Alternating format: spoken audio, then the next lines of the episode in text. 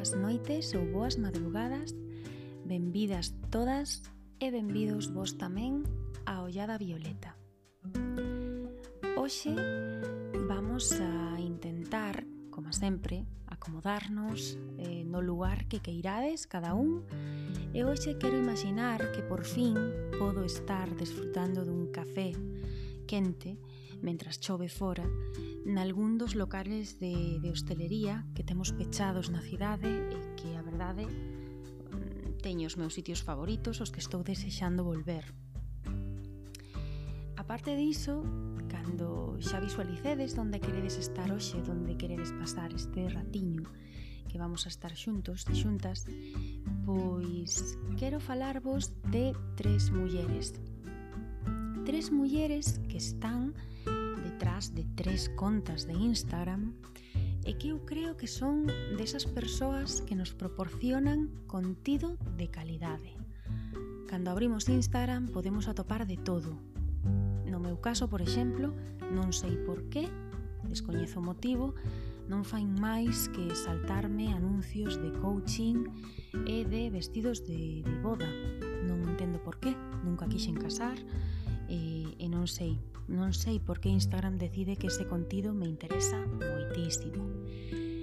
Pois ben, estas tres mulleres, eh, as tres amantes da literatura, e dúas delas, como a min, escritoras, proporcionan esa chispa que precisamos moitas veces para seguir ollando un pouco máis.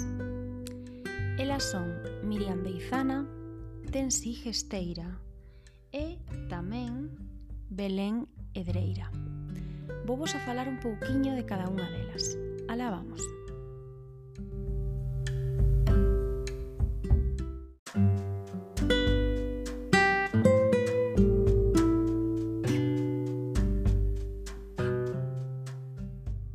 Pois a primeira destas mulleres da que vos quero falar é unha amiga moi especial para min, porque apareceu na miña vida durante ese, esa longa noite de pedra da que non, non saímos, parece que non saímos e, e chamase como a min, chamase Miriam e ela é a que pronunciou esa frase eh, e dixoma tomando un café cando puidemos sair ás rúas díxome hoxe en día é peor ser escritora que ser lesbiana. Eh, e a verdade é que me fixo sorrir moito porque eu tamén o penso. Eu sempre apostei polo cabalo perdedor. É decir, uh, ah, non puiden sair normaliña tampouco. Quixen estudiar socioloxía, uh, non me gustan as relacións de parella tradicionais, e por se fora pouco, pois bueno, se hai que poñerse unha etiqueta, Pois eu non son heterosexual, nin moito menos. E fíxome moita gracia cando, cando dixo iso. Miriam eh, naceu en 1990 aquí na Coruña e ela conta que o primeiro son que escoitou na súa vida foi o do tren. Dende entón non deixa de perder trens, pero eu creo que todos os trens que perde Miriam teñen un, unha razón teñen un propósito e, e tal vez sexa porque, porque todas a queremos ter aquí cerca. Ela escribe obras moi intimistas con, con visibilidade sempre das mulleres lésbicas eh, e, e a súa última obra, La herida de la literatura, pois fixo que eu experimentase a mesma dor que experimentou ela e iso non é, non é sinxelo porque ás veces non consigue empatizar para nada tanto o, a escritora ou o escritor. E, e a verdade é que coa ferida da literatura Miriam fai unha homenaxe preciosa a todas as mulleres da literatura. E faino e, pois servíndose das súas propias feridas. Ela usa toda a historia para ir cosendo, para ir tecendo os trazos eh, de algunhas das súas obsesións. A dor que lle provoca a literatura é unha delas, o complicadísima, que é a amizade e, sobre todo, as mentiras do amor, ou eu quero pensar, as mentiras que nos contaron sobre o amor.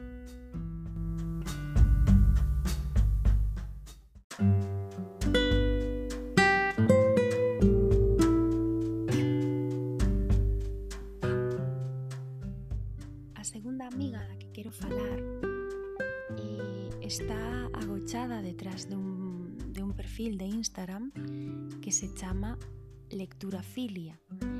E detrás de Lecturafilia está Tensi Gesteira e ela utilizou para definir o seu espazo esa frase de Antonio Gamoneda e iso de ler e vivir dúas veces. E ela, a través deste espazo de, de lectura filia, o que quere conseguir é vivir todas as vidas que ela quere, todas as experiencias que estén na súa man a través dos libros. E dese xeito creou Lectura Filia, unha páxina literaria que leva no seu ADN o, o nome, ese amor que sinte Tensi polos libros, e nun espacio onde ela vai publicando reseñas de todas aquelas obras que, que vai lendo, sexan novidades, clásicos, infa, eh, literatura infantil, etc. Ademais de, de outros contidos que sempre gardan esa relación co mundo literario. Detrás de Lectura Filia, como os decía, está Tensi Gesteira. Tensi é periodista, pero aparte de periodista, eu creo que é unha grandísima escritora e sobre todo unha tola máis pola literatura e por, pola trascendencia, porque a todas as persoas que nos gusta ler e escribir, pois estamos tamén un pouco obsesionadas con, con iso de trascender,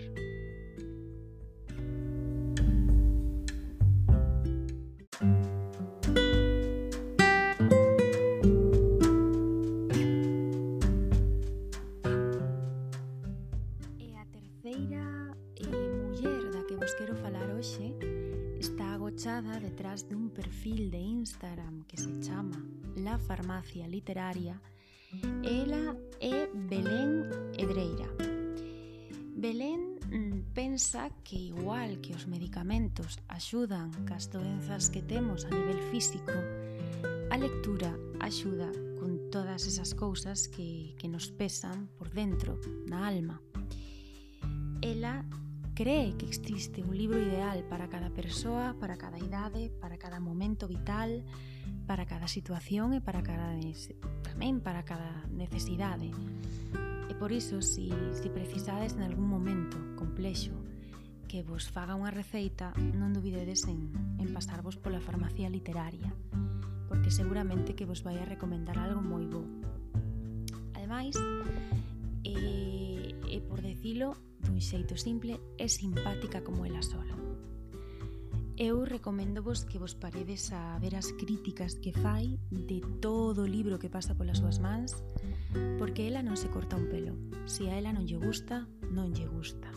Eh, pasa, a ela pasalle cos libros como a min con algunhas cancións. Eu non entendía porque despacito fixera furor.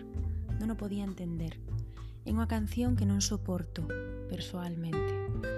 E, e sobre todo, pásame o mismo que a Belén.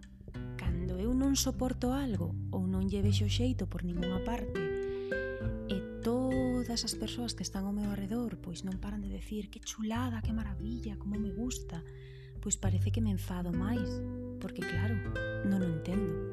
Pois isto mesmo pasa a ela cada vez que ten que facer unha crítica de algunha obra que, que non lle xeito Eh, e recomendo vos especialmente que vos vexades un dos seus últimos vídeos. En este vídeo pois critica fai unha crítica dun libro que se chama Panza de burro. E, e de verdade que hoxe pola tarde eh, pensei pensei que ian a vir os veciños a mirar o que pasaba porque porque non podía parar de rir, ademais de un xeito moi escandaloso. La farmacia literaria.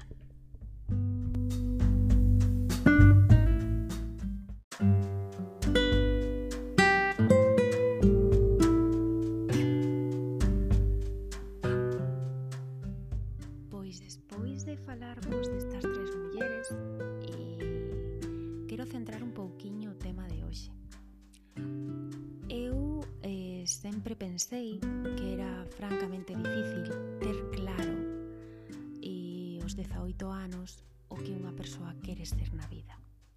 De feito, sobre todo dende que traballo no ámbito dos, dos recursos humanos, eu son técnica de selección, e estiven traballando aquí en, en Galiza, estiven traballando tamén en Madrid, e, e dende fai ano e medio volvo a estar traballando como técnica de selección en Galiza. Pois eh, traballo posibilitou que viste coñecese a moita xente. Non sei cantas entrevistas levo feitas, nin a cantas persoas, pero realmente coñecín a moita xente.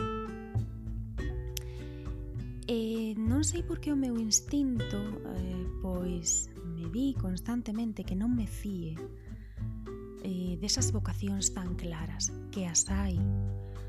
Pero realmente a vida non é lineal, e é tremendo o que se nos impón moitas veces de que sexa lineal, de ir ao colexo, ir ao instituto, acabar o instituto, facer unhos estudios do que sexa e que che guste, e que che guste a primeira. E como estudiaches eso, xa te tes que dedicar a eso toda a vida, para nada. Pois a min pasoume algo moi similar. Eu tive a sorte de estudiar Socioloxía, en unha carreira que proporciona, eh, se si a sabes aproveitar, unha base de cultura xeral importante e sobre todo é unha carreira chave porque permite abrir portas que logo sí que é certo que tes que perfeccionar e, e tes que afacerte a, ao ámbito que ti elixas e facerte un, un bo, unha boa profesional pero abre portas eh, a, a, a moitas cousas diferentes. Pois eu eh, acabei eh, facendo o meu doutoramento e, e despois diso, pois bueno, eh, de levar un tempo nos, nos recursos humanos, eu tiña moi claro que me gustaba escribir, pero teño 35 anos e ata fai dous anos, dous anos e medio, non o tiven claro de verdade. E, e hoxe quero vos falar un pouco deste camiño, Eu escribo moito, escribo todos os días, eh, preséntome a concursos, eh, preparei o meu primeiro ensayo, que si, si Dios quere, e con Dios refírome ao meu editor, agora mesmo o máis parecido a, a Deus no que eu creo é o meu editor, eh, pois ese ensaio publicarás este ano eh, como pasa con todo. Despois de escribir ensaio, dime conta de que quero escribir ficción. Pero bueno, esa é outra historia. Eu hoxe quero vos falar un pouco dese camiño e de como eu vou levando e de forma parella o, o meu traballo e a este podcast e, e a miña vida en xeral pois ese traballo de, de escribir, de ser escritora porque non dubidedes, se vos gusta escribir e escribides, sodes escritores e escritoras.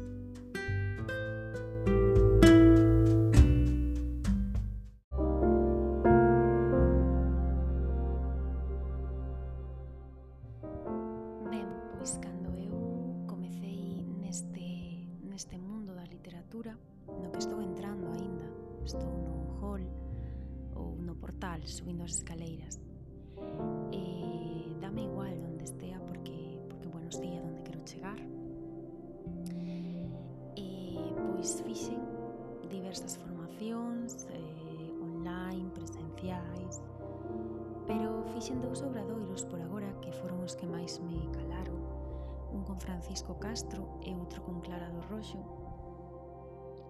E deses obradoiros pois xurdiu o meu libro vermello, a miña libretiña con consideracións previas antes de escribir e, e con leccións que de verdade me están servindo, aínda que máis importante é a de escribe, escribe, escribe, escribe todos os días. Pero bueno, eh, nun dos obradoiros eh, Francisco dounos pois 10 puntos moi importantes a hora de, de escribir que realmente cada día cando collo a miña libreta porque eu levo unha libreta a todas partes É moi importante levar unha libreta a todas partes porque non fai falta redactar, pero as ideas veñen á cabeza en calquera momento. E, e Francisco recibiunos nun obradoiro. Empezou a, a ler unha serie de reglas, un decálogo que vos vou a, a ler a ver que vos parece. En primeiro lugar, hai que atreverse a escribir, porque sempre hai tempo de correxir En segundo lugar, é necesario tomar nota sempre porque unha idea que non se escribe fuxe. En terceiro lugar, pensade que cada palabra é mm, un ser dotado de forza e hai que pelear con ela. Hai que pensar en cada palabra se é realmente a palabra que precisamos nese momento.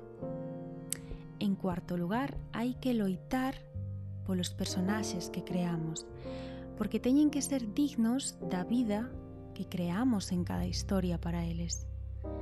En quinto lugar, hai que querer moito a literatura porque a literatura é a, creación de, de beleza, En sexto lugar, témonos que coñecer moi ben a nos mesmas porque ao final escribamos sobre o que escribamos, facémolo sempre sobre nos mesmas. En séptimo lugar, seguro que hai un xeito moito máis sinxelo de dicir o que acabas de escribir. En oitavo lugar, é moi importante que pensemos no lector ou na lectora cando estamos escribindo, en darlle placer. En noveno lugar, non, non podedes olvidar que, que todo o bo xa foi escrito, pero falta o vosso libro. E para finalizar, a última, número 10, incumplide todo o anterior si a literatura así vos lo pide.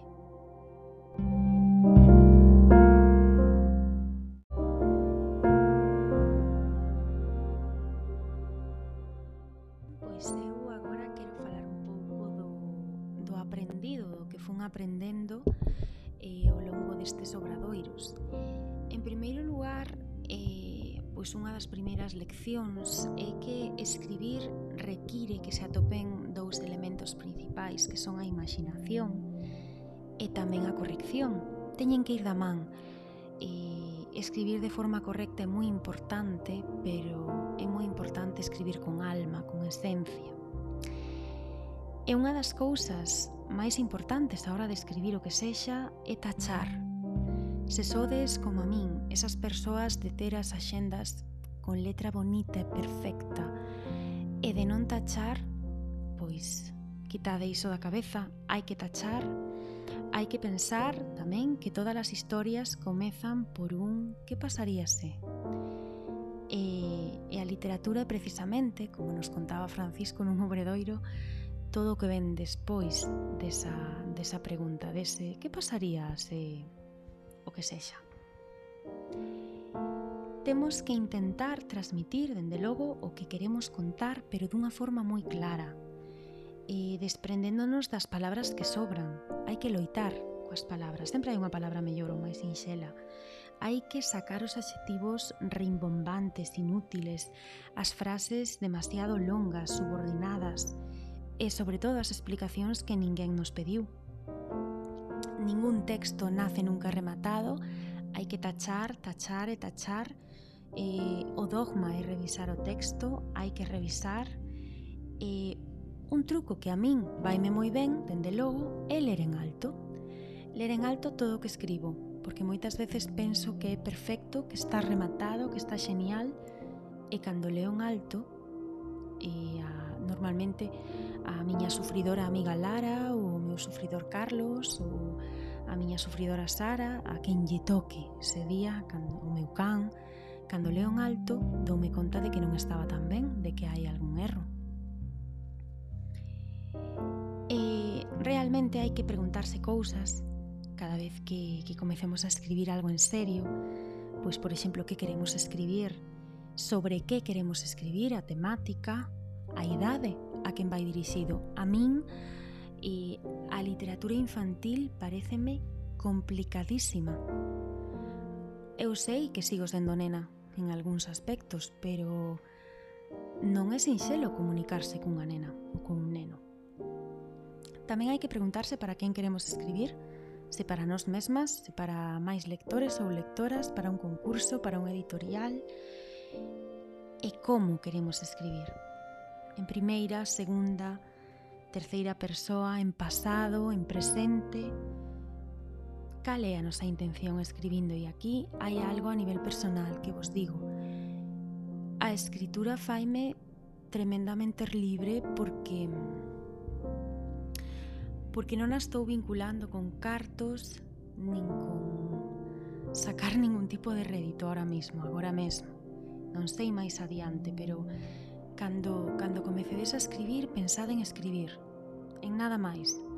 O mismo que este podcast, eu a verdade non sei quen narices me vai oír, pero me fai unha ilusión tremenda estar contando todo isto ao, non sei, o aire, o universo, non o sei.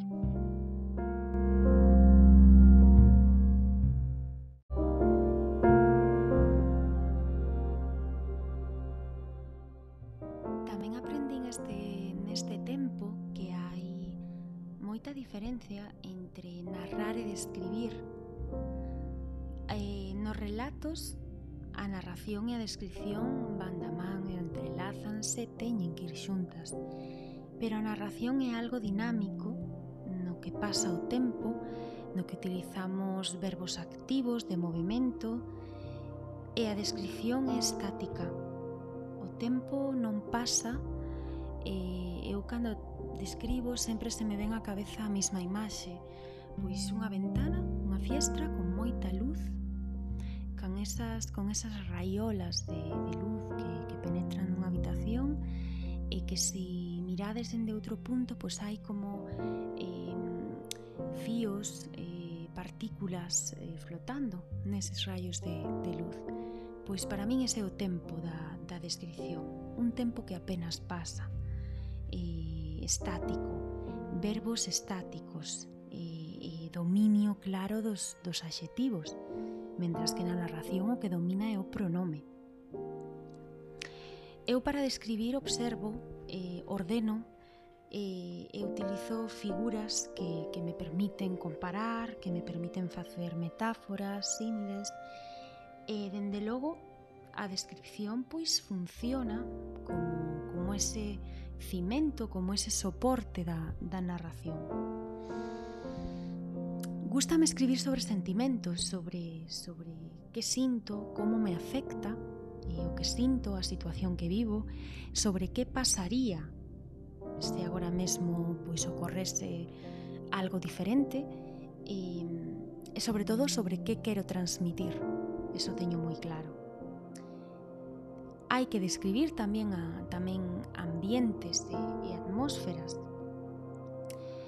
pois para xerar percepcións determinadas e, e hai que describir diferentes tipos de ambientes, ambientes físicos, ambientes temporales e, e ambientes emocionais que son, para meu gusto, os máis bonitos e tamén os máis complexos.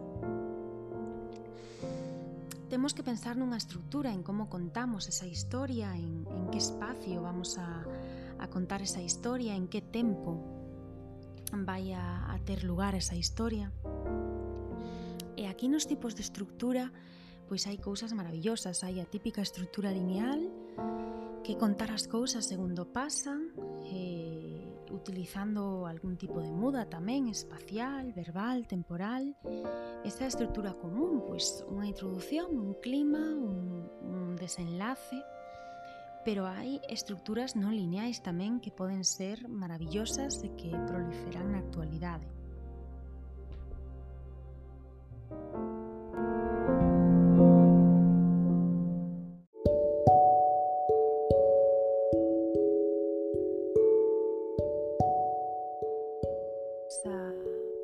a deixar no, no esquecemento aos narradores e as narradoras a ese punto de vista a quen conta toda a historia.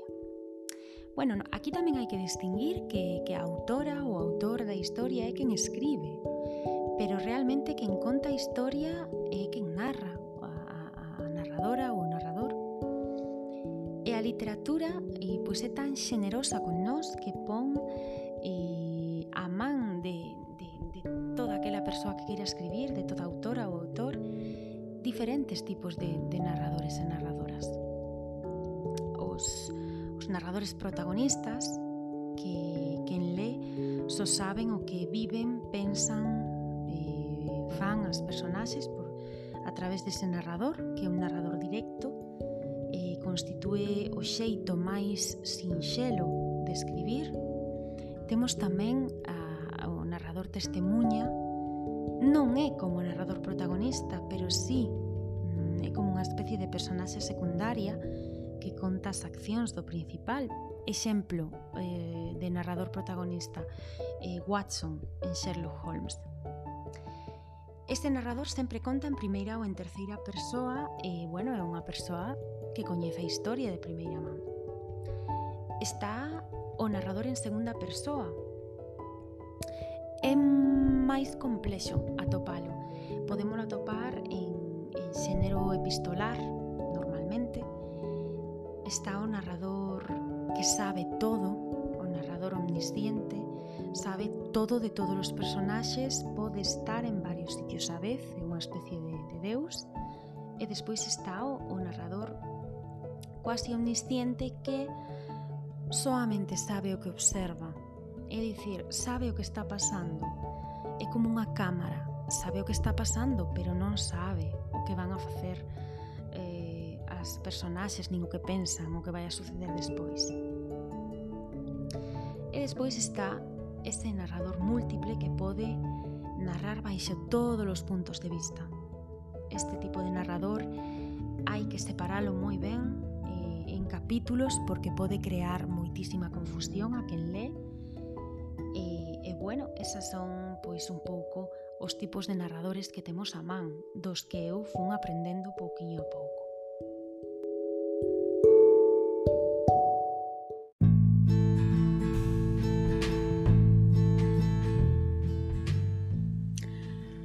Pois hasta aquí chega hoxe a ollada violeta.